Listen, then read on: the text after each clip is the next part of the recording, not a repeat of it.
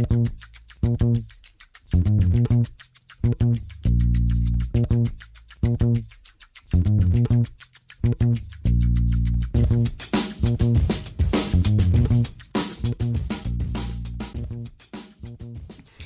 damit hallo und herzlich willkommen zu Football Rausch. Mein Name ist Tim Rausch und an meiner Seite ist wie immer Rahman Ruprell. Hallo Rahman. Hallo Tim. Ja, einen Tag vor Weihnachten. Wir wünschen natürlich schon mal frohe Weihnachten an alle, die gerade zuhören. Ähm, Rahman, dir natürlich auch frohe Weihnachten. Ich weiß aber, dass bei dir das Wetter auch noch nicht so weihnachtlich ist. Ähm, bei mir schüttet es auch in Strömen. Ja, so sieht es ja auch aus. Ich hätte gern ein bisschen Schnee. Ich finde das ja immer schön vor Weihnachten, aber das hat heute mit Schnee wirklich wenig zu tun. Ich glaube, es wird auch nicht mehr in den nächsten Tagen kommen.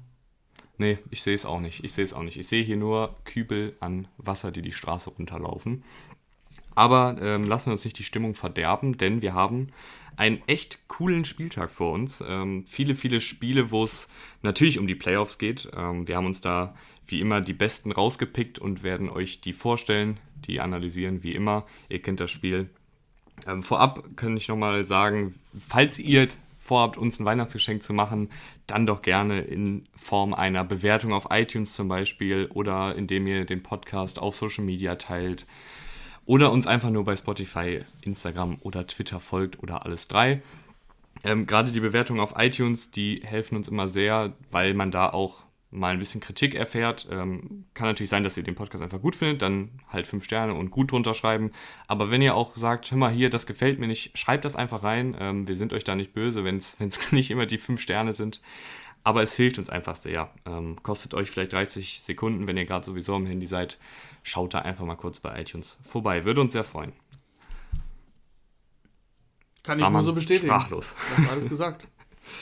Ja, ähm, dann lass uns jetzt in die NFL-Partien reinspringen. Ähm, wollen wir mit einer der heißesten Duelle anfangen? Steelers gegen Colts oder arbeiten wir uns von nicht ganz so heiß zu sehr heiß hoch?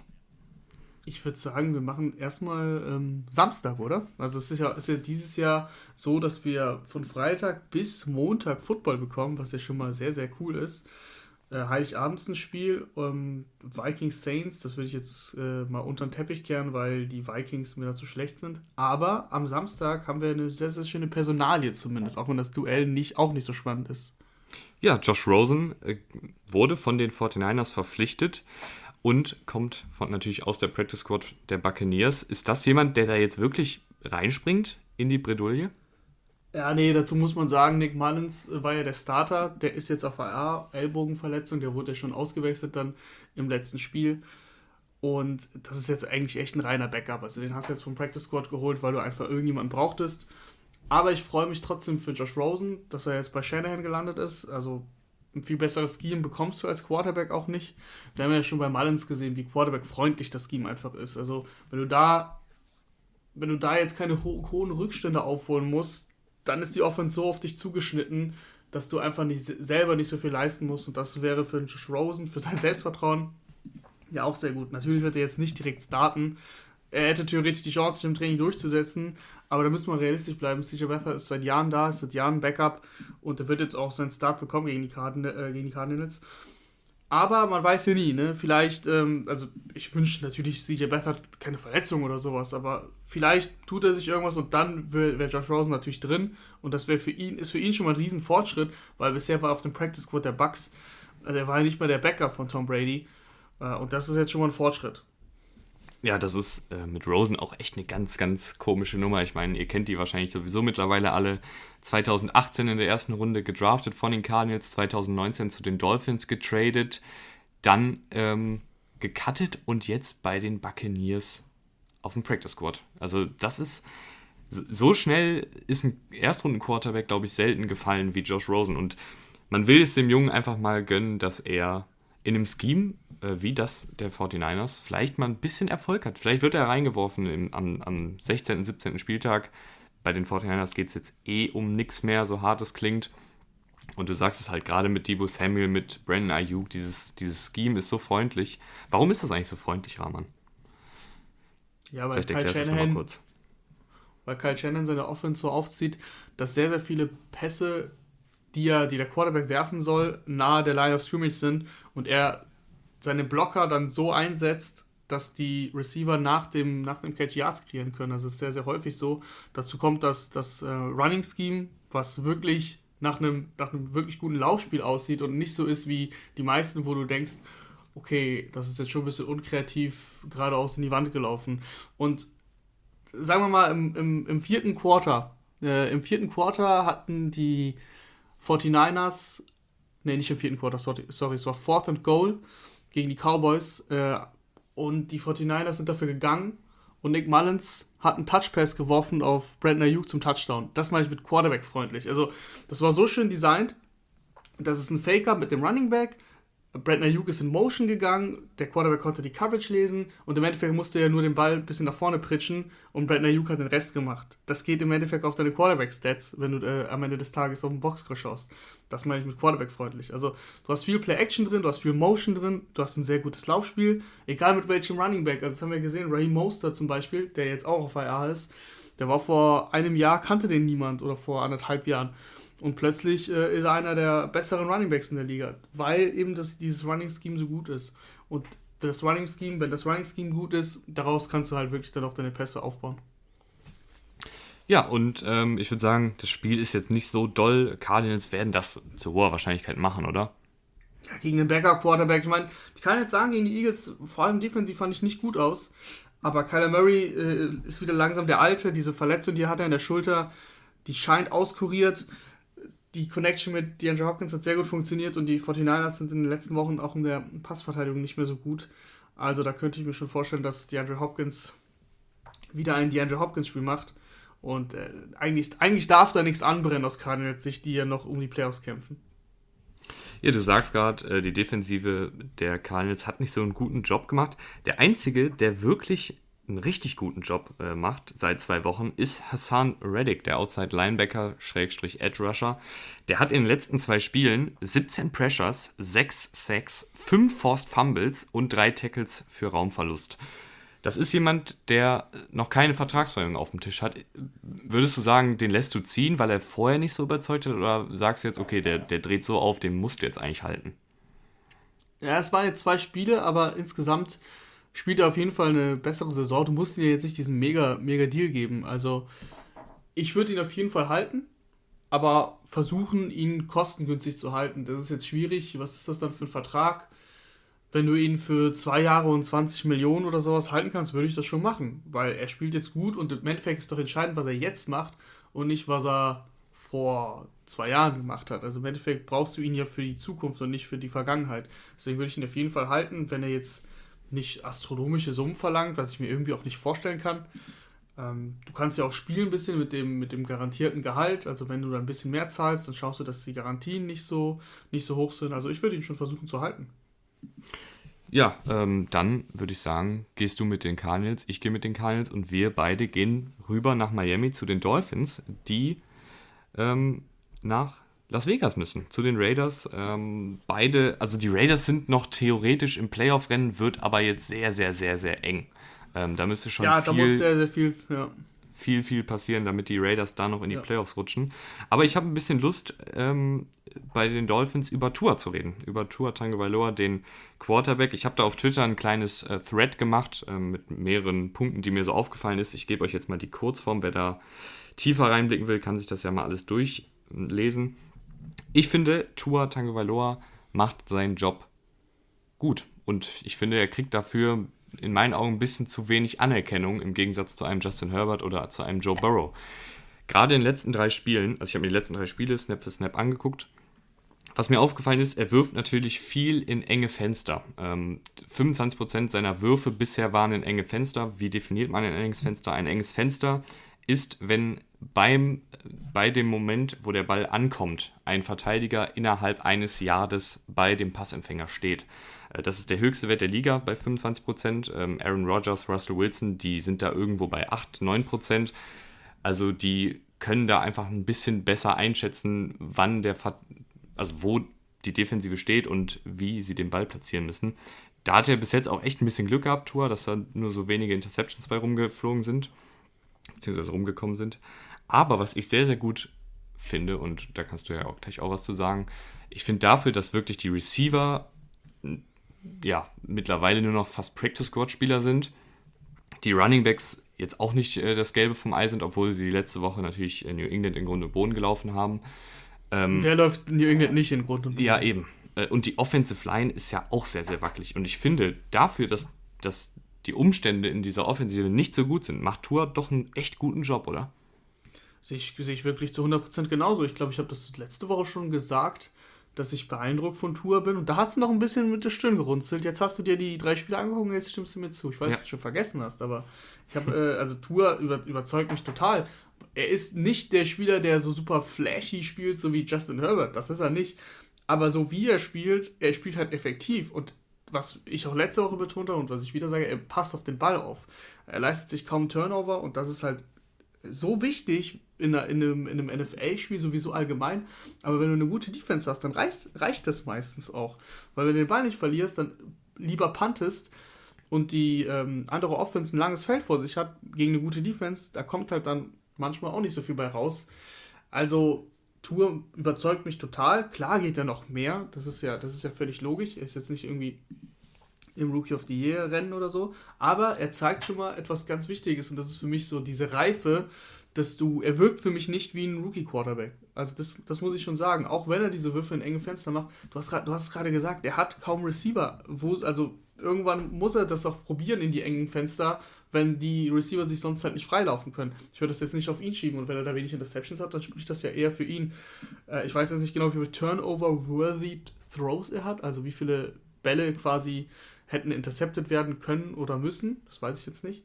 Aber das, was ich gesehen habe, da waren das jetzt nicht so viele, wo ich sage, gesagt habe, oh, Tour, ähm, den hättest du vielleicht so nicht werfen sollen.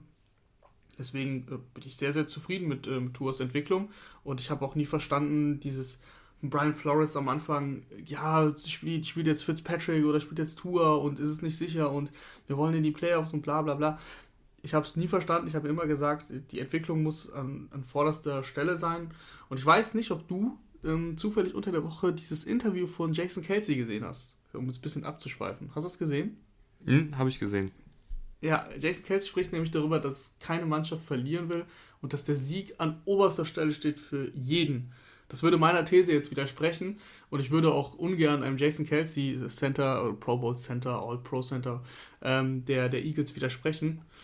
Aber was ich damit natürlich immer gemeint habe, ist, wenn du jetzt nur, also wenn du jetzt egoistisch bist als Dolphins, und ich finde, du solltest es sein, du solltest als Franchise egoistisch sein und an deinen Erfolg denken und dein Erfolg beruht eigentlich auf der Leistung deines Quarterbacks. Das ist ja bei fast jeder Franchise so. Und deswegen solltest du Tour eben spielen lassen. Jetzt, jetzt hat er es mittlerweile schon mit Leistung zurückgezahlt, aber auch schon vorher. Einfach nur, damit du egoistisch bist und dein Quarterback sich weiterentwickelt. Und das haben die Dolphins gemacht, das haben sie beherzigt und ich finde, wie gesagt, Tour zahlt es mit Leistung zurück. Ich glaube, da ist noch sehr, sehr viel sogar noch drin nächstes Jahr. Und wenn er einfach in den nächsten Jahren bessere Waffen noch bekommt. Ja, ich bin natürlich auch sehr gespannt auf die Entwicklung von Tour. Ich bin aber auch gespannt, auf das Raiders-Dolphins-Spiel. Vor allen Dingen, Rahman, wer auf Quarterback startet, Mariota oder Derek Carr? Ja, eigentlich sollte Derek Carr ja 10 bis 14 Tage ausfallen, hieß es zunächst, aber Derek Carr kämpft und hat jetzt gestern zum Beispiel limitiert trainiert, also wir wissen noch gar nicht, wer genau startet. Ich bin mir auch irgendwie nicht sicher, wen ich da lieber sehen möchte. Also Mariota hat mir letzte Woche wirklich gut gefallen. Da waren gute Ansätze dabei. Vor allem, er gibt den Raiders mit seinen Beinen halt wirklich sehr, sehr viel. Er ist schnell unterwegs, kann laufen, sehr, sehr viele Read Options gelaufen, was ein K natürlich nicht macht. K ist wahrscheinlich trotzdem die bessere Wahl, wenn er fit ist, weil er einfach eine gute Saison spielt und sehr, sehr präzise wirft. Da hat Mariota ein paar Schwächen gezeigt.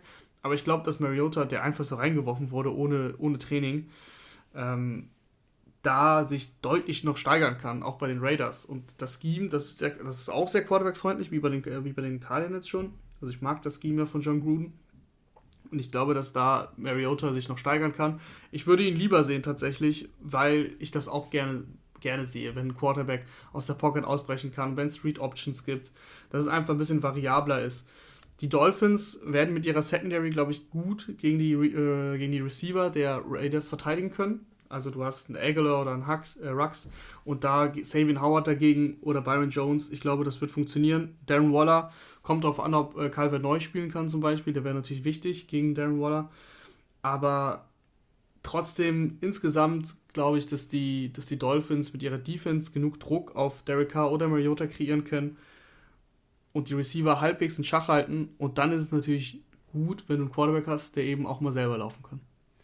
Ja, das eine schließt ja auch das andere nicht aus. Wenn Carr spielt, kannst du dir dann vorstellen, dass, dass Gruden mal Mariota reinschmeißt für eine Read Option? Weil das finde ich, das hat mich tatsächlich gewundert, dass er das noch gar nicht gemacht hat. Also wir haben ja wirklich vor der Carr-Verletzung von Mariota nichts gesehen. Ähm, und wenn man sich ein bisschen in der Liga umguckt, die Saints natürlich mit Taysom Hill das Paradebeispiel, dass sie ihn für Read Options, aber auch für andere Dinge reinschmeißen. Aber auch die Eagles, ähm, schon bevor äh, Wentz auf die Bank verbannt wurde, hat Hurts ja immer mal wieder Snaps bekommen. Ähm, siehst du sowas bei den Raiders dann auch oder sagst du, Gruden macht das mit einem Quarterback stur weiter? Ich wüsste nicht, warum er es jetzt ändern soll. Klar hat äh, Mariota gut gespielt, aber ich glaube nicht, dass er es dann machen würde. Die Colts machen es ja auch mit Brissett ganz gerne der ja ein bisschen agiler ist als Philip Rivers. Was ja Aber, auch nicht schwierig ist. ja, das war bewusst so formuliert, wie ich es formuliert habe. Ähm, wie auch immer, ich glaube nicht, dass er es machen würde. Ich bin da auch gar nicht der große Fan von. Also ich finde es bei, bei den Colts gut, weil Philip Rivers sich ja weigert, äh, einen Quarterback-Sneak mal zu machen und dass er sich sonst einen Rollout nicht machen kann, das wissen wir. Also da finde ich es ganz gut. Ansonsten bin ich da gar nicht der große Fan von, aber ähm, bei den Raiders ich glaube nicht dran. Ich würde trotzdem lieber Mariota von Anfang an sehen, auch weil K noch angeschlagen ist. Das wissen wir ja. Das ist ja ist offensichtlich. Der wird sich ja, wenn er, wenn er sich zurückkämpft, dann wird er wahrscheinlich nicht viel laufen können, sondern nur aus der Pocket passen. Und gegen diese Dolphins, ich weiß noch nicht, ob das dann so funktioniert. Ich bin so oder so gespannt auf die Partie, denke aber, dass die Dolphins das relativ souverän machen werden, oder? Ja, auf der Gegenseite ist die Defense der Raiders ja auch nicht die beste. ja, um das ist nett Um es nett zu formulieren. Und deswegen glaube ich auch, dass äh, Tour da den einen oder anderen guten Drive hinlegen wird.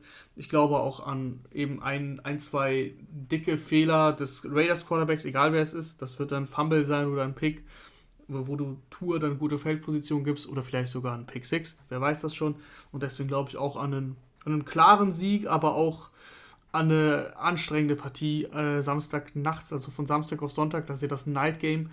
Ich glaube, das, das könnte anstrengend werden, weil viele Punts, wenig ähm, gute Drives und wenig Punkte. Ja, viele Punts, wenig gute Drives und wenig Punkte. Du sagst schon das Stichwort des letzten Steelers-Spiels und jetzt blicken wir auf die Steelers. Ähm, die spielen gegen die Colts und Steelers-Fans äh, und jeder NFL-Fan weiß, die letzten drei Spiele der Steelers sahen nicht gut aus. Ähm, tut euch da selber mal den Gefallen, schaut mal bei uns auf Twitter vorbei. Das müsste einer der neuesten, neuesten Tweets sein, ähm, wo ich einfach nicht verstehe, was da der Playcall ist. Also ich, ich diese Offensive, die, die ist einfach total dysfunktional. Ich weiß gar nicht, ob das ein deutsches Wort ist, aber im Englischen heißt es dysfunctional. Ähm, ja, benutze es einfach und tu so, als ob es nicht wäre. Auf jeden Fall bei dem Play, ähm, ich gebe euch mal kurz einen Moment Zeit, das zu öffnen, bei Twitter unter Football Rausch. Naja, ich, ich kann es auch beschreiben. Also, es ist Dritter und Zehn. Du hast noch einmal die Chance auszugleichen mit an eine, etwas über einer Minute, äh, ich glaube 1,50 oder sowas. Und dann schickst du drei Spieler tief McDonald rechts außen läuft eine Curl Route, also läuft einmal bis, zu den, bis zum First Down Marker, dreht sich dann um in Mann-zu-Mann-Verteidigung. McDonald ist jetzt nicht der beweglichste, Ebron war ja schon verletzt. Der war natürlich zugestellt. Und dann schickt, äh, dann wedelt auch noch Big Ben mit seinem Arm so Richtung Claypool, ja, lauf noch tiefer und unterwirft ihn dann. Also, Big Ben hat sowieso keinen, keinen krassen Arm mehr, der, der wirft nicht mehr so oft tief und auch nicht gut. Allein gegen die Colts äh, nicht gegen die Colts, das ist ja jetzt das Spiel, gegen die ähm, Bengals. Gegen Bengals, sowas, ja genau. Gegen die Bengals drei, vier Mal einen Ball unterworfen, Interception. Einmal, einmal war es ein Pick, aber es hätten eigentlich vier Picks werden äh, müssen. Also da haben die, haben die Bengals auch einiges fallen lassen oder ein bisschen Pech gehabt. Das war einfach wirklich ein brutales Spiel der Steelers. Und da war deine Frage jetzt bezüglich des Playcalls, warum läufst du denn dreimal tief? Mit deinem Tight End isoliert läufst du eine Curl äh, rechts außen, der in Mann zu Mann wirklich einfach auszuhebeln ist. Was ist, dein, was ist der Sinn dahinter? Du hast zwei Downs, du musst ja nicht sofort 50, 40 Yards machen, du hast auch noch Timers, glaube ich. Und du musst auch nicht 20 Yards machen, du kannst auch 5 Yards machen, du hast ja danach noch einen Down. Big Ben, dass er dann bei 4. und 10 wieder scheitert, das wundert mich dann auch nicht. Und ich finde halt, also man kann natürlich den, den Offensivkoordinator da zu Recht kritisieren für den Playcall. Aber ich finde auch, dass ein Big Ben mit wie viele Jahre NFL hat er hat der an Erfahrung gesammelt? 16, 17 Jahre NFL-Erfahrung.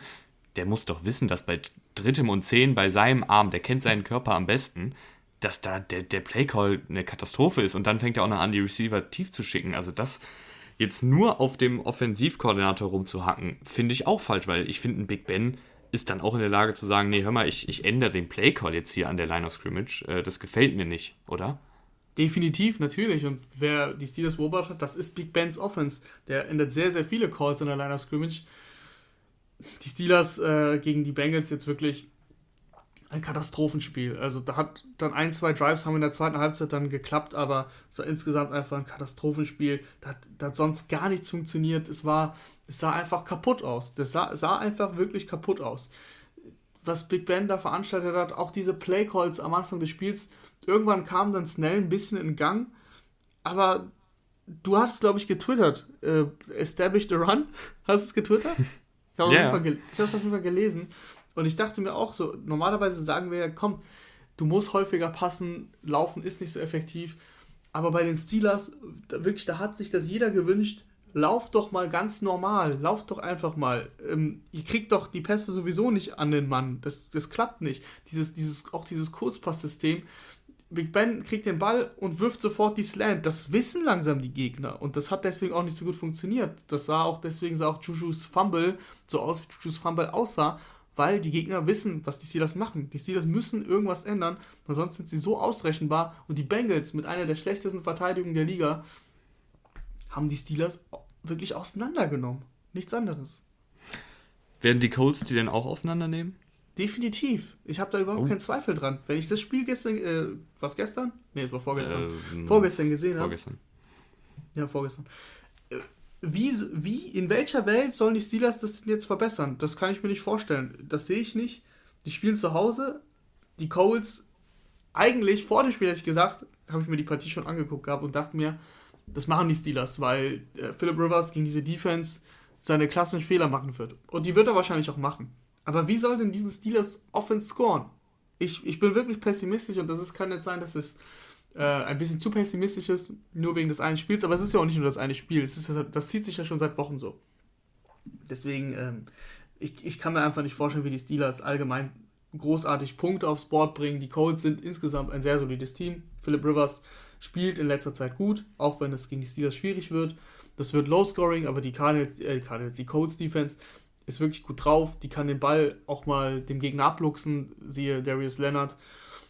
Ähm, und deswegen bin ich mir da relativ sicher, dass die Colts das machen. Vor allen Dingen glaube ich, dass der X-Faktor in dem Spiel der Forrest Buckner wird, wie so oft. Ähm, der spielt echt eine richtig, richtig gute Saison. Ähm, als Defensive Tackle 47 Pressures und 8 Sacks, 16 Quarterback-Hits. Das ist richtig, richtig stark. Und gerade durch den, den Druck durch die Mitte, den mag ein Big Ben ja überhaupt nicht, weil er halt auch nicht mehr die Mobilität hat. Ganz genau. Außerdem auf der anderen Seite das Laufspiel der Colts wird auch wichtig tatsächlich, weil die Defense, die Lauf-Defense der, der Steelers, die funktioniert in den letzten Wochen nicht mehr so gut. Du hast selbst gegen Gio Bernard über 80 Yards auf dem Boden abgegeben. Das ist viel zu viel gegen Gio Bernard. Und jetzt kommt Jonathan Taylor. Und wenn die Colts es dann noch schaffen, das Spiel zu kontrollieren mit Jonathan Taylor, was ich mir sehr, sehr gut vorstellen kann aktuell, ähm, dann wird es umso schwieriger eben für die Steelers da einen Fluss zu entwickeln, weil wenn du wie die Steelers in den letzten Wochen sehr, sehr viele Three and Outs hast und dann dir einen 6-Minuten-Drive anguckst und dann wieder Three and Out, dann kommst du auch nie in den Rhythmus. Ja, ja. Ich glaube auch, das wird eine ziemlich eindeutige Nummer. Ich glaube, die Colts werden die Steelers, ich will nicht sagen aus dem Stadion schießen, aber ich glaube, es wird schon ein Punktefestival und zwar nur ein einseitiges Punktefestival. Ja, also es wäre nicht die NFL, wenn jetzt die Steelers auf einmal gewinnen würden, aber auf dem Papier, wenn du das Spiel jetzt gegen die Bengals gesehen hast und die letzten Wochen dir die Steelers anguckst, da werde ich auch wirklich sauer. Da werde ich wirklich sauer, dass ich mir sowas angucken muss. Weil ich, ich bleibe dann wach und schaue mir das Night Game an und muss mir sowas angucken. Ich weiß, du hast es dir auch angeguckt und bist dann ins Ja, ich bin ja pennen gegangen nach dem ersten ja, Quarter. Du hast es richtig gemacht. Ich nicht. Ich habe mir den ganzen äh, Piep ähm, zu Ende angeguckt. Wie auch immer, also wir werden die Steelers ja auch in den Playoffs sehen. Deswegen rege ich mich auch auf. Ich möchte in den Playoffs gute Duelle sehen und wenn du dir jetzt so die, die, das, das äh, Playoff-Picture anguckst, auf dem Papier sieht das alles schon sehr, sehr gut aus. Ne? Die Dolphins noch am ehesten, wo du sagst, hm, aber da könnten oder sind sehr wahrscheinlich die Ravens dann drin.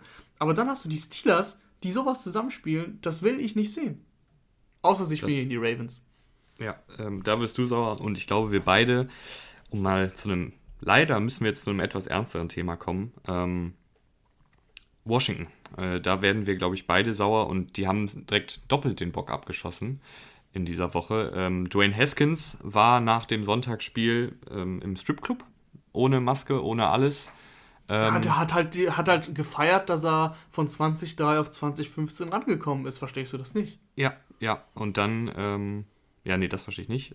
Und dann äh, Dan Snyder, da kam erneut ein Washington Post-Bericht. diesmal ging es darum, dass Dan Snyder wohl eine Mitarbeiterin sexuell belästigt hat und dann, äh, jetzt weiß ich gerade nicht den gerichtlichen Terminus dafür. Ähm, Sie haben sich geeinigt, auf jeden Fall. Sie haben genau, sich geeinigt auf außergerichtlich 1, geeinigt. 1,6 Millionen, dass Und eine halt Schweigepflicht halt, oder genau, sowas? Ja. Genau, dass genau. sie halt einfach nicht mehr darüber reden darf, soll, wie auch immer. Ja, was ein Drecksack. ja, ja, das ist so. Was halt ähm, ziemlich eindeutig ist. Ne? Also, wenn du nicht mehr darüber reden sollst und so viel Geld bekommst, dann wissen wir alle, was da passiert ist. Ähm, und mit Geld kannst du sowas eigentlich nie zurückzahlen, was du dann im Endeffekt dem Mensch, der Frau antust. Ähm, wollen wir auch gar nicht großartig drüber spekulieren.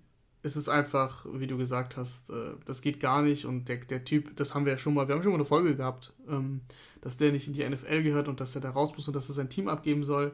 Sein namenloses Team, das passt ziemlich gut zu ihm. Äh, ja, ich weiß auch gar nicht, was ich dazu sagen soll, ohne hier ausfallen zu werden. Ich, ich sag einfach, verkauf das Washington Football Team, weil der hätte es schon damals verkaufen müssen. Als Aber es wird ja nicht passieren. Es wird ja nicht klar. Passieren. Ja, doch, doch. Ich finde, da sind auch jetzt die anderen Owner mal angezettelt, da ein Zeichen zu setzen. Ja, natürlich sind sie das, aber ich fand, das war schon im Sommer der Bericht mit den 15, 16 Frauen, die sich gemeldet haben. Wenn es da nicht passiert ist, glaubst du, es passiert jetzt? Kann ich mir nicht vorstellen. Wahrscheinlich nicht, aber ich, ich, ich finde es echt ähm, auf gut Deutsch scheiße, wenn es nicht passiert. Nee, findet jeder. Das kann je, findet jeder unserer Zuhörer, das finden wir, aber das bringt leider nichts, ähm, was wir finden. Wir haben's, also wir sagen es ja gerne und das ist, wie, wenn wir es entscheiden würden, natürlich. Da ist die NFL einfach nicht so hinterher wie die NBA zum Beispiel. Da gab es auch mal Skandale. Äh, wenn ich mich an Donald Sterling erinnere, der ehemalige Besitzer der äh, Los Angeles Clippers, der wurde nämlich dann genauso sozusagen rausgestimmt, weil er einen Rassismusskandal hatte und die Spieler sich dann gewehrt haben und die Owner dann eben zu, ganz klar gesagt haben, nee, dich wollen wir nicht mehr und dann ist er geflogen. Das ist in der NFL einfach so deutlich seltener. Das sind die, da halten die, äh, sorry, alten weißen Männer da mehr zueinander und ähm, ja, das ist einfach schwierig. Weißt du, wer mir in dem ganzen, in dem ganzen Shit echt am sehr, sehr leid tut, äh, ist Ron Rivera, der Head Coach. Ähm, der hatte, der hatte Krebs in diesem ähm, Jahr, das hat er überstanden. Und dann kommt er in dieses Washington-Team und hat erstmal den Skandal im Sommer, dann die Namensänderung. Dann fängt jetzt sein, sein Quarterback an, ins Stripclub zu gehen. Der Owner belästigt Frauen und zahlt denen unter der Hand noch Kohle dafür. Ich, also, dass der noch nicht das Handtuch geworfen hat. Naja, und der ist nämlich. Nicht so, ich, ich sehe das ja. ein bisschen anders. Ich sehe das ein bisschen anders, weil ich habe mir schon im Sommer gedacht, was will er denn da? Weil das war alles, also das kam dann noch raus mit diesen Berichten, aber wir wussten alle, wer Dan Snyder ist. Das, das war nur nicht bestätigt, dann wurde es bestätigt. Das heißt, das wusste Ron, Ron Rivera unter der Hand natürlich auch. Er hat sich dafür entschieden, dahin zu gehen. Er wusste, dass er auch mit dem mit äh, Haskins einen schwierigen Charakter hat. Das war jetzt nicht das erste Mal, dass Haskins negativ aufgefallen ist. Und ähm, deswegen, da hätte er schon mit rechnen können. Dass es dann so ja. kommt, wie es kommt, das ist dann ein bisschen aber es alles kam, sehr viel kam dann geworden. echt auch knüppeldick. genau, es kam dann knüppeldick, aber ähm, ich sag mal so, er, ich hätte da jetzt auch gedacht, dass Ron Rivera sich ein bisschen zurücknimmt und dann eventuell woanders unterschreibt, wenn er nochmal eine Chance bekommt. Aber das würde ich ihm gar nicht vorwerfen, nur er kann sich jetzt nicht beschweren. Ja, ich hoffe einfach, dass das für ihn ähm, irgendwie einigermaßen gut ausgeht, dass er einen vernünftigen Owner dahingesetzt bekommt. Ähm, ein Quarterback, der nicht feiern geht nach einer Niederlage. Weil ich, ich halte sehr viel von, von Ron Rivera, dem, dem Menschen. Also ich hoffe, dass er mich da auch weiterhin in dieser Vermutung bestätigt. Das war übrigens auch gestern auf Twitter ein Chaos bei Dwayne Haskins, der erst äh, sich entschuldigt hat öffentlich. Fünf Minuten später war seine Seite ähm, für alle, die ihm nicht folgen, oder vor allem, nee, ist, sie war auf privat gestellt, ich weiß gar nicht, wie das genau funktioniert, aber ich glaube, wenn er dir nicht folgt, dann konntest du halt die Seite dir nicht angucken.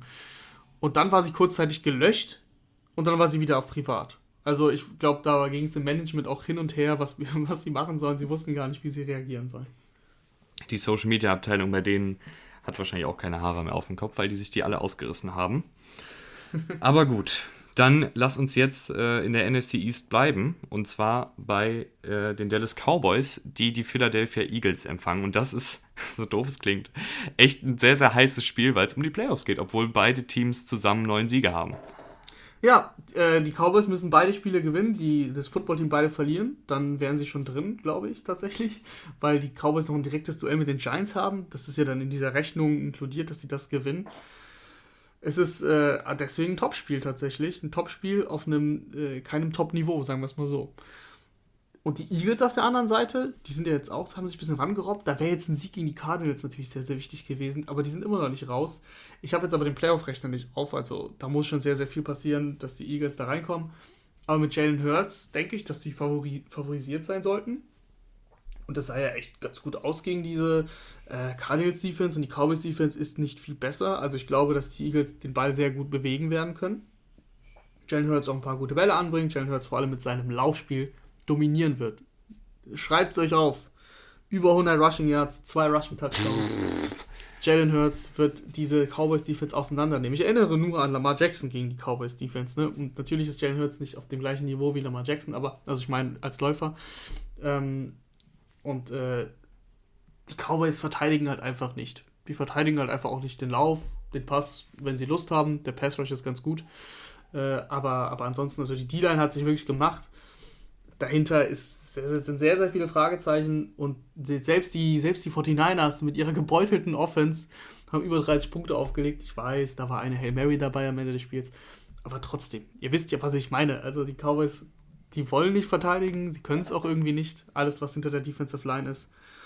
Und ähm, deswegen, das wird, das wird ein, ich glaube, das wird auf jeden Fall ein sehr attraktives Spiel, weil es hin und her gehen wird. Es wird auch komische Plays geben, wo du denkst, oh, wie kann er denn da den Ball jetzt fummeln oder wie kann er denn da den Pick. Es wird einfach spektakulär werden. Werden wir denn äh, ausschließlich Tony Pollard sehen? Nein, werden wir nicht. Und ähm, das ist eben, das ist eben auch so Cowboys. Also die, für die Cowboys geht es in dieser Saison, oder jetzt vor dem letzten Spiel ging es ja auch nicht mehr so um, um so viel. Jetzt sind sie natürlich wieder voll im Rennen. Aber wir wissen ja allgemein, wenn man, wenn man jetzt schlau ist, dann sagt man sich, komm, lass doch mal Tony Pollard testen und lass doch mal schauen, was, was der ein oder andere junge Spieler kann. Und wenn wir es dann schaffen, dann ist es wunderbar. Wenn nicht, oh, dann haben wir den sechsten Pick im Draft. Das ist auch gar nicht mal so schlecht. Ähm, so, so, so, solltest du, finde ich, äh, als, als, als Coaching-Staff vielleicht nicht, aber eben als, als Organisation denken. Wie auch immer, der Coaching-Staff will ja Spiele gewinnen und der Coaching-Staff denkt halt, dass Ezekiel Elliott besser ist als Pollard. Sie müssen es auch ein bisschen denken, weil sie ihm 90 Millionen gegeben haben. Und jetzt schon vor dem Spiel hieß es die ganze Zeit, Elliot hat nicht trainiert, aber ist expected to play. Also wir bauen auf Elliot, wir wollen Elliot. Er trainiert nicht, egal, der soll angeschlagen spielen, wie auch immer. Am Ende hat er nicht gespielt. Aber allein, dass du nicht schon von Anfang an sagst, ey, der hat jetzt dreimal nicht trainiert, wir setzen auf unseren anderen Running Back, der auch gut ist, der besser ist, ja. Der besser ist. haben, sie haben sich ja die ganze, die ganze Woche darin, darauf äh, gepusht, dass, dass Elliot noch spielen kann, weil sie ihn ja so dringend brauchen.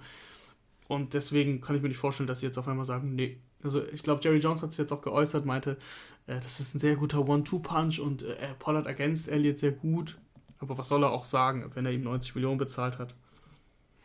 Ja, das fragen wir uns alle, was er dem sagen soll. Und was würdest du denn der angeschlagenen Cowboys Offensive Line sagen, die echt gegen den, also man kann ja von dem Eagles-Team halten, was man will, aber die Defensive Line der Eagles, die ist echt stark.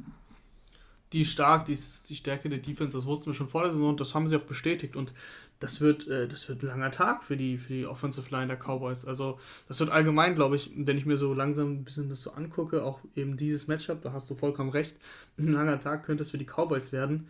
Weil wenn da, wenn da die Line of Scrimmage gegen Andy Dalton jedes Mal zusammenbricht, wie soll da irgendwie Spielfluss auf der Offense, äh, auf der offensiven Seite der, der Cowboys entstehen? Und defensiv habe ich schon gesagt, dass ich denen wirklich gar nichts zutraue, dass Jalen Hurts da runter marschieren wird. Dann könnte es wirklich eine deutliche Angelegenheit werden für die Eagles, wenn ich so ein bisschen drüber nachdenke. Ja, weißt du, wen ich aber für die. Weißt du, was, was mein großes Problem ist, warum ich bei den Eagles noch nicht so. noch nicht so 100% jetzt dabei bin bei einem Sieg? Wenn die Cowboys den Ball schnell bewegen können und vor allen Dingen schnell loswerden, dass die Defensive Line eben nicht zu deuten kommt, dann sehe ich da echt schwarz für die Eagles Secondary, die für mich eine absolute Enttäuschung bisher ist. Also das, das kann ich mir auch gar nicht erklären, warum Nickel Roby Coleman zum Beispiel fand ich war solide bei den Rams. Ähm, der ist die Saison nicht gut. Und vor allen Dingen die, der große Name Darius Slay. Der hat diese Saison in seiner Deckung schon 700 Yards zugelassen, drei Touchdowns und noch keine einzige Interception. Ähm, und er ist ja immer bekannt gewesen als, als Big Play Slay, der eben die Interceptions auch fängt, der die, den gegnerischen äh, Receiver, den besten gegnerischen Receiver aus dem Spiel nehmen kann. Und bisher nimmt er einfach niemanden aus dem Spiel.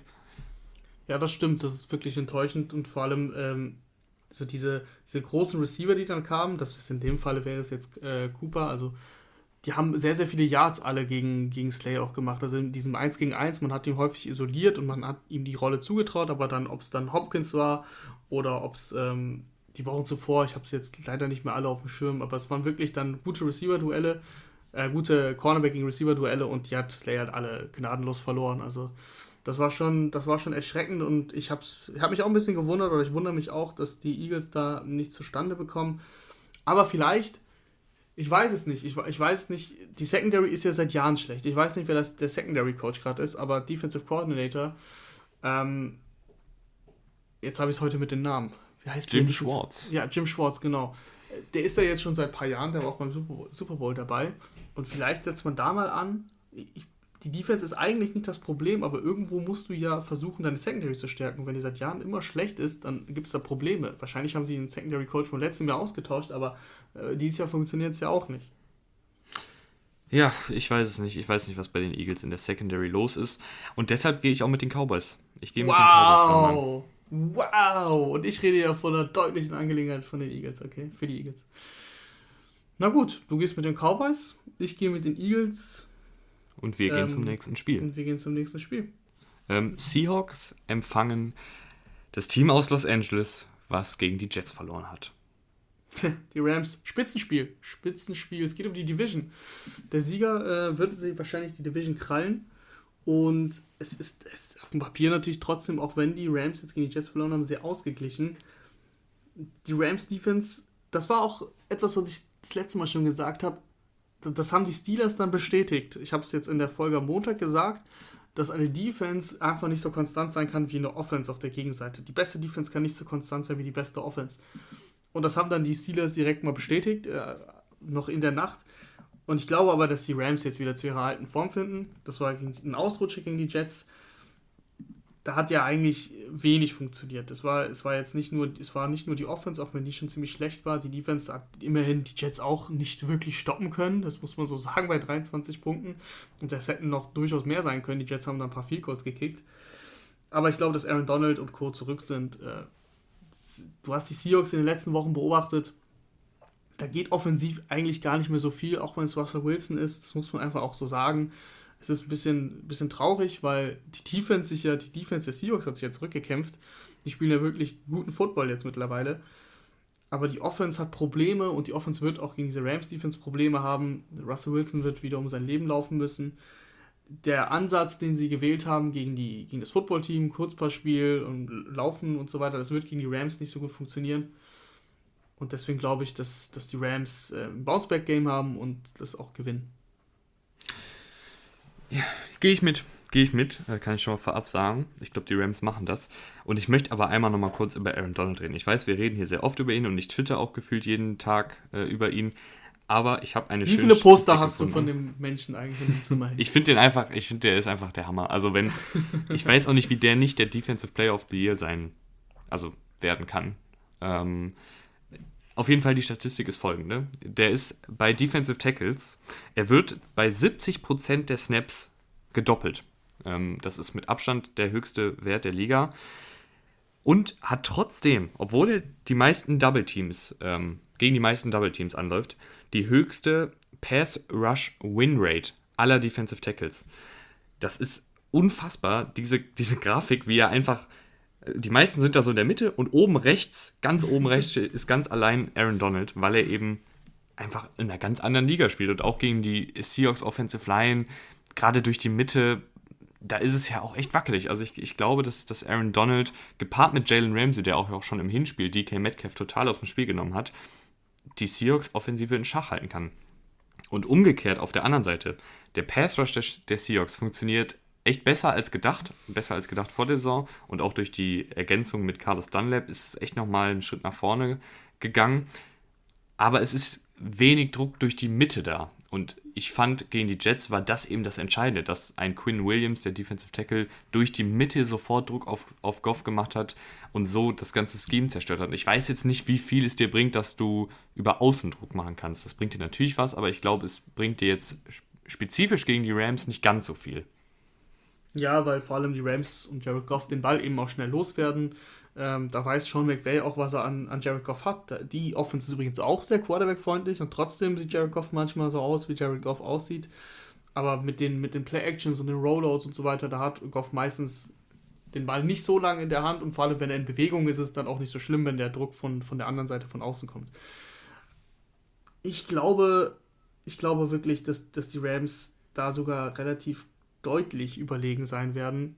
Ich mhm. weiß auch gar nicht, was mit den Seahawks passiert ist. Ich, ich, mit der Offense. Ich, ich, ich komme irgendwie nicht drauf, drauf klar, dass diese unfassbar gute Offensive um einen unfassbar guten Spieler, Russell Wilson, gepaart mit DK Metcalf oder Tyler Lockett, nicht mehr so, nicht mehr so ich geil kann, aussieht. Ich kann dir sagen, was passiert ist. Ähm, und zwar bitte. ist, ist glaube ich, einfach.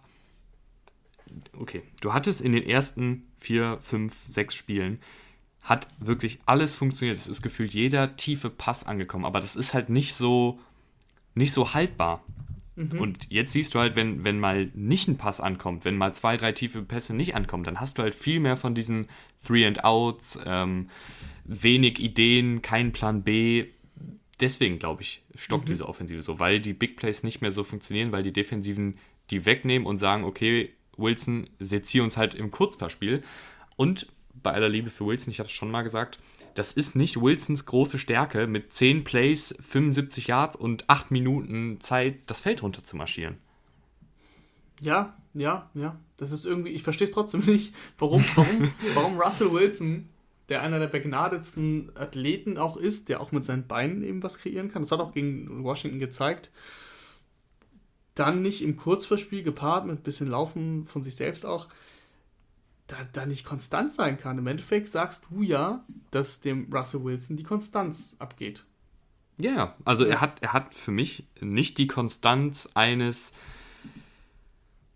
ja, eines Drew Brees letztes Jahr oder Brady bei den Patriots oder Rogers, die einfach mechanisch fast schon 5 Yard, 6 Yard, 10 Yard, 4 Yard Pässe nehmen und dann auch sicher das Feld runtermarschieren. Das ist einfach nicht Wilsons Spiel. Mhm. Dafür legt er halt mehr Big Plays auf als die, die vorher genannten Quarterbacks. Aber ihm fehlt dann halt einfach dieses stumpfe, ich nehme jetzt den 5-Yard-Pass anstatt den 50-Yard-Pass. Aber, aber ist dann Russell Wilson, und das, die Frage stelle ich jetzt beabsichtigt, auch ein bisschen provokant, ist er dann überhaupt Elite, wenn er das nicht kann? Wenn du sagst, dass er das da nicht so gut ist, dass es jetzt nicht sein Spiel klingt, so ein bisschen so, ja, aber dafür kann er das andere so gut, das kann er auch so gut. Aber wenn das weggenommen wird, dann musst du doch die anderen Sachen können. Und ein Mahomes zum Beispiel kann das sehr gut. Wenn ihm das tiefe Spiel weggenommen wird, dann seziert er dich im Kurzballspiel. Das macht er, hat er schon häufig gezeigt. Ich würde sagen, also ich würde Wilson auf jeden Fall in der Elite-Kategorie lassen, weil er einfach wie kein zweiter diesen tiefen Ball drauf hat und, und wenn das eben sitzt, dann ist das auch Elite.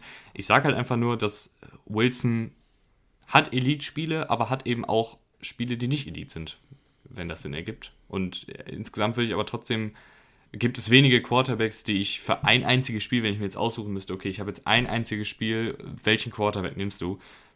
Da wäre Wilson auf jeden Fall einer der ersten, die ich, die ich nehmen würde. Na gut, aber wir gehen trotzdem beide mit den Rams. Ja. Dann haben wir noch, haben wir noch ein Spiel auf der Agenda, wenn ich das Packers. richtig sehe. Packers gegen Titans. Und die Packers haben, ich habe, das fand ich übrigens einen interessanten Stat, die Packers haben erst ein Spiel gewonnen gegen ein Team, was ein, eine positive Bilanz hatte diese Saison. Also jetzt auch nochmal echt ein richtiger Härtetest für das Packers-Team. Man muss aber auch dazu sagen, gegen die Saints war es sehr, sehr knapp. Ähm, gegen die Buccaneers war es einfach ein Ausrutscher. Aber trotzdem. Die Saints haben die Packers gewonnen. Ja, gegen wen war es denn so knapp? Also sie haben gegen die Vikings verloren. Das war aber auch nicht, nicht super knapp. Ähm, gegen wen haben sie denn noch verloren? Buccaneers war. Buccaneers wurden sie aus dem Stadion geschossen? Genau, da gab es nur noch eine andere Niederlage. Also sie hätten auch nur die Buccaneers bisher gehabt und äh, wir überlegen gerade, was, ist, was die dritte Niederlage war. Müsstest du jetzt mal deinen Rechner anwerfen, solange äh, Ja. versuche ich noch drauf zu kommen. Ähm, Ah, gegen die Colts, das war das knappe Spiel. Da, da waren Stimmt. nämlich mehrere Fumbles und da haben sie dann, glaube ich, in der Overtime verloren, wenn ich mich sie haben in der. Overtime verloren, ja, weil Ja, genau. MVS den Ball in der Overtime gefummelt hat in, in der Ja. Field Goal Range.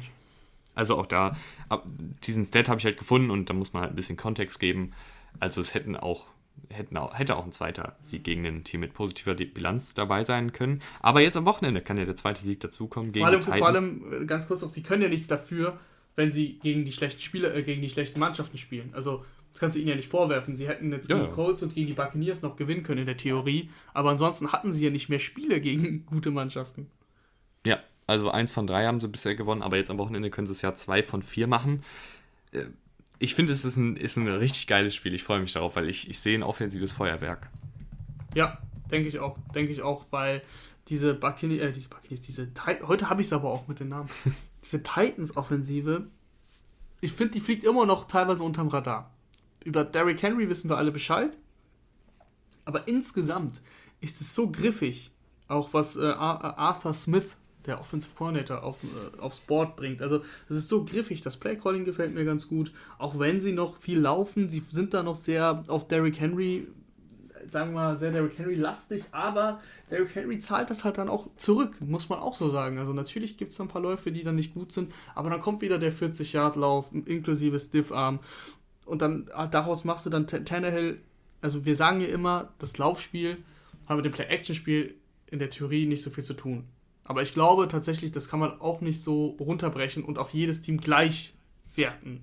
Dass ein Tannehill mit einem Derrick Henry besser spielt, als wenn der jetzt ein Dion Lewis zum Beispiel, ist der erste Running Back, der mir einfällt, der nicht so gut ist, stehen würde. Das kannst du mir ja nicht erzählen, dass, dass, dass die andere Defense Dion Lewis genauso verteidigt im Laufspiel wie ein Derrick Henry. Deswegen macht es natürlich was aus. Und äh, Tannehill ist, spielt wirklich sehr gut nach Play-Action-Pässen. Im ganz normalen Passspiel ist er solide, da ist er jetzt nicht so gut, aber das machen sie selten, das machen sie auch nur, wenn sie müssen. Und ansonsten, Tannehill ist auch selber gut unterwegs, zwei Rushing-Touchdowns jetzt auch gemacht, kann immer Yards selber kreieren. Das funktioniert einfach richtig gut. Ja, Tannehill hat ja mal eine Zeit lang Receiver am College gespielt. Ich weiß nicht, ob der eine oder andere das vielleicht schon weiß, aber fand ich ist immer ein cooler Fun-Fact. Also der kann sich bewegen und da hilft es natürlich auch, dass du Derrick Henry im Backfield hast. Gerade bei den Read Options, die sie immer mal wieder gerne einstreuen, gerade an der Goal-Line, wird angetäuscht, dass Henry den Ball kriegt. Nee, Tannehill behält ihn.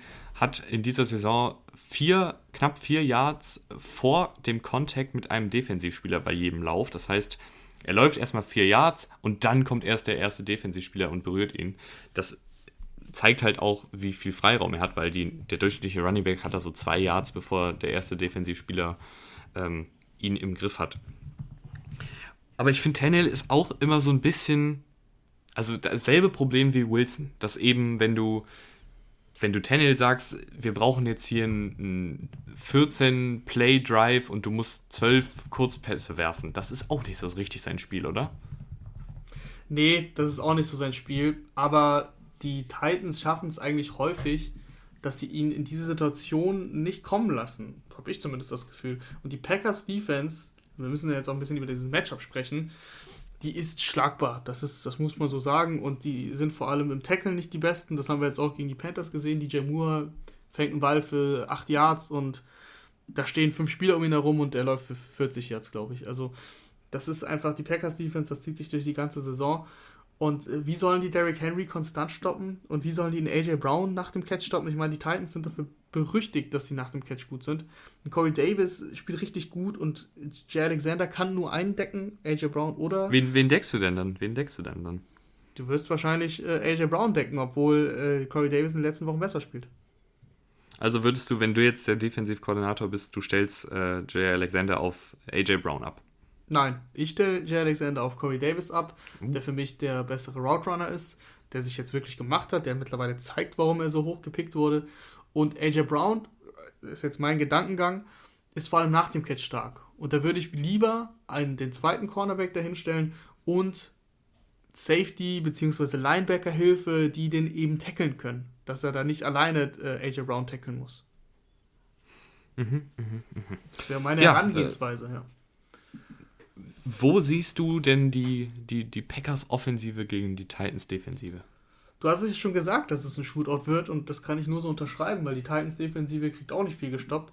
Die haben auch die Lions nicht wirklich gestoppt bekommen. Da hatten sie Glück, ähm, dass sie einmal den Ball an der Goal-Line Swift aus der Hand geschlagen haben. Das sind sieben Punkte normalerweise. Und einmal an der 20-Yard-Linie, also an der eigenen, äh, an der Red Zone, hat äh, Hawkins den Ball gefummelt. Sonst stehen dann wahrscheinlich nicht 25 Punkte bei den Lions, sondern mindestens 35.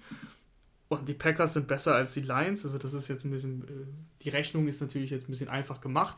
Aber wenn die Packers einen Shootout machen müssen, was sie jetzt gegen die Panthers nicht machen mussten, dann werden sie das auch machen. Und dann geht dieses Spiel, äh, boah, 35, 38 aus. Äh, für wen sage ich noch nicht, aber ich, ich sehe die Packers auf jeden Fall das scoren, wie sie möchten eigentlich. Was bei den Titans so ein bisschen dieses Jahr irgendwie funktioniert der Pass Rush nicht. Also sie, sie kreieren auch Pressure. Ähm, Jeffrey Simmons, die alte Football-Rausch-Rakete, hat 36 Pressures. Harold Landry hat 45 Pressures. Aber es kommen wenige Sex bei rum. Also Simmons hat drei und Harold Landry hat vier. Die Packers Offensive Line ich möchte jetzt nicht sagen, war richtig gut, weil sie ist immer noch richtig gut, aber hat zumindest mal ein paar Schwächen gezeigt gegen die Panthers. Ist das jetzt vielleicht so eine Möglichkeit für die Titans, Defensive über den Pass Rush zu gewinnen? Oder sagst du, nee, die, die, die, die Packers Offensive, die fängt sich? Die fängt sich und ich glaube, dass Corey Lindsley ähm, verletzt war. Da müsstest du mich aber korrigieren, wenn ich dir jetzt ein bisschen Blödsinn erzähle. Ich habe ihn auf jeden Fall jetzt gesehen, dass er wieder beim Training war. Deswegen ich, bin ich davon ausgegangen, dass er nicht gespielt hat. Ähm, der könnte zurückkehren. Deswegen glaube ich, dass du da einfach sowieso schon mal stärker wirst. Das ist einer deiner besten Offensive Liner, vor allem aus der Interior Line. Und äh, die Titans sind einfach im Pass Rush auch wirklich mit das schlechteste Team der Liga. Also da die Panthers haben da junges, junges Blut, das dann auch gut gespielt hat. War Derek verletzt Brown. übrigens, ja. ja, dann hatte ich das, da habe ich keinen, keinen Mist erzählt. Genau, und wenn der zurückkehrt, dann ist dann Offensive Line schon mal deutlich stärker. Ähm, und die Titans sind im Gegensatz zu den Panthers nochmal schlechter im Pass Rush. Deswegen sehe ich da überhaupt keine Probleme. Also wenn ihr wirklich Lust habt auf ein richtig gutes Offensivspiel, auf ein Spektakel, was Punkte angeht und schlechte Verteidigung, dann schaltet ein Sunday Night Football. Das Gegenteil zu Saturday Night Football, wo es eine Unterschlacht wird, eine Defensivschlacht mit Dolphins gegen Raiders. Ja, vor allen Dingen, äh, wenn Aaron Rodgers wieder am Steuer ist. Und Aaron Rodgers ist für mich bis jetzt der MVP. Ähm, ich wollte dich gerade fragen. Ja. Fragen. Also, du hast Aaron Rodgers ist für mich gesagt. der MVP. Hier soll ich dir mal was sagen? Mhm. Aaron Rodgers kriegt aktuell noch über eine Fünferquote für MVP, wenn du dir dazu sicher bist. Ich bin also, mir sicher. Ich bin ja, mir dann setz deine 5 Pfennig auf Aaron Rodgers, dann werden es 25 Pfennig mit einer Fünferquote. Ähm, deswegen, ich, ich bin immer noch bei klar bei Mahomes, vor allem nach letzter Woche. Rodgers, Rodgers hat ein bisschen gestruggelt, hat das Spiel gewonnen. Mahomes hat auch ein bisschen gestruggelt, aber sah trotzdem besser aus, trotzdem spektakulärer. Und das ist, das ist, für mich ist es Mahomes Award. Ähm, deswegen will ich mit dem Homes gehen. Und weil wir gerade hier schon ein bisschen, bisschen über das Wetten sprechen, mache ich noch ein bisschen Werbung für äh, unsere neue Instagram-Seite. Das ist von mir und von zwei Freunden. At Instagram, at wettgeil. Da geben wir immer Tipps für die, für die NFL-Spiele. Ja, es ist der Name, da kann man sich drüber streiten. Aber ich, ich erkläre ich erklär auch gerne, was der Hintergrund dahinter ist. Weil Wetten ist ja, sagen wir mal, ein bisschen negativ in der Gesellschaft konnotiert. Ne? Das sind wir uns alle einig. So das sind, sind viele sehr skeptisch bei dem Thema. Und man spricht ja auch schnell von, von einer Wettsucht, was, was natürlich, wo du auch aufpassen musst, dass du in sowas nicht reinrutschst, das ist sehr gefährlich, definitiv. Aber wir sind eben der Meinung, dass nicht jeder, der wettet, eben gleich süchtig sein soll. Deswegen sagen wir absichtlich geil im Sinne von, man hat halt Lust zu wetten, aber das heißt jetzt nicht, dass wir ähm, ohne, ohne, ohne Wetten nicht leben können. Also das ist ja auch ein bisschen zu viel gesagt dann. Und deswegen, so ist, so ist der Name entstanden. Und jetzt äh, mache ich noch die Wette der Woche, die gebe ich hier auch noch raus. Das ist nämlich ein Spiel, was wir gar nicht besprochen haben und das letzte Spiel der NFL-Woche. Das sind Patriots gegen die Bills. die Bills sind ja schon, sind ja jetzt schon in den Playoffs und haben auch die Division gewonnen. Ich glaube trotzdem, dass sie gegen die Patriots da doch mal Ausrufezeichen setzen wollen. Die Patriots spielen für mich ohne Offensive, das habe ich schon am Montag gesagt. Und ich weiß nicht, wie die Patriots überhaupt großartig scoren sollen. Die werden ihre Field Goals kicken, vielleicht machen sie einen Touchdown. Mehr als 15, 16, sagen wir mal mehr als 20 Punkte auf keinen Fall. Also, und, und, und die Bills, die machen halt entspannt ihre 27 Punkte mindestens. Und die Bills sind aktuell ähm, favorisiert mit einem Touchdown-Sieg. Also wenn ihr, wenn ihr aufs Handicap setzt, minus 7 quasi, also ein Touchdown-Vorsprung, dann könnt ihr euer Geld quasi verdoppeln. Und das ist die Wette der Woche. Die Bills gewinnen mit mindestens 7 Punkten Vorsprung. Ja, für eine ganz genaue Beschreibung könntet ihr gerne nochmal bei wettgeil auf Instagram nachgucken. Ich wollt, war aber noch gar nicht fertig, Rahman. Ich wollte nämlich noch kurz sagen, dass ich das Duell Rogers gegen Kevin Bayard richtig, richtig spannend finde, weil Kevin Bayard hat diese Saison echt nicht so gut ausgesehen wie davor, ist aber für mich trotzdem noch ein sehr, sehr guter Safety und ist eben dafür da, die tiefen Bälle zu verhindern. Und Kevin Bayard letzte Woche endlich mal wieder ein richtig, richtig gutes Spiel gegen die Lions, wurde dreimal angeworfen, null Completions und dazu noch eine Interception. Und Rogers dieses Jahr beim tiefen Pass auch wirklich sehr, sehr effizient. Also 29 seiner äh, 71 Pässe über 20 Yards sind angekommen. Das hört sich jetzt erstmal nicht so viel an, aber ein 20 plus Yard Pass ist auch nicht so leicht. Hat 1117 Yards rausgeholt, 10 Touchdowns und nur eine Interception bei tiefen Pässen. Das ist sehr, sehr gut. Also bin ich mal gespannt, inwiefern Kevin Bayard, auf den kommt es wirklich an, als tiefer Safety diese Big Plays verhindern kann. Das war noch das letzte, was ich zu Ja, da tut es mir, da tut's mir leid, dass ich, dass ich da ein bisschen vorgegriffen habe. Ich dachte, wir wären durch. Aber ja, Kevin Bayard finde ich auch einen sehr, sehr spannenden Spieler, der schon seinen Vertrag bekommen hat, weil du, glaube ich, gesagt hast, er wäre unterschätzt. Also ist jetzt nicht so, dass er, dass er noch ein, in einem Rookie-Deal oder sowas spielt. Der ist einer der bestbezahlten Safeties der Liga ich weiß nicht, ob das jetzt so das große Matchup sein wird, weil gute Quarterbacks meistens die Free Safeties ja mit ihren Augen auch in die andere Richtung locken und da so ein bisschen rausnehmen können. Ich sag mal so, wenn, wenn Rogers wenn Rogers jetzt sein Ding durchzieht, dann wundert es mich nicht oder sollte es einen nicht wundern, aber wenn Bayard jetzt da raussticht und Rogers einmal interceptet oder ein paar Mal den, den Pass abbricht, dann spricht das umso mehr für Bayard. Äh, kann man auf jeden Fall auf das Matchup achten. Ja, und ich würde sagen, dann wünschen wir jetzt euch allen nochmal frohe Weihnachten und falls ihr über die äh, Weihnachtszeit jetzt keine Podcasts mehr hört, äh, wegen Familie oder was auch immer, wünschen wir natürlich auch schon mal einen guten Rutsch. Freuen uns aber, wenn ihr dann am Montag wieder in alter Frische und mit hoffentlich vielen Weihnachtsgeschenken einschaltet. Definitiv frohe Weihnachten auch von meiner Seite. Danke fürs Zuhören wie immer und wir hören uns dann am Montag. Tschüss. Ciao.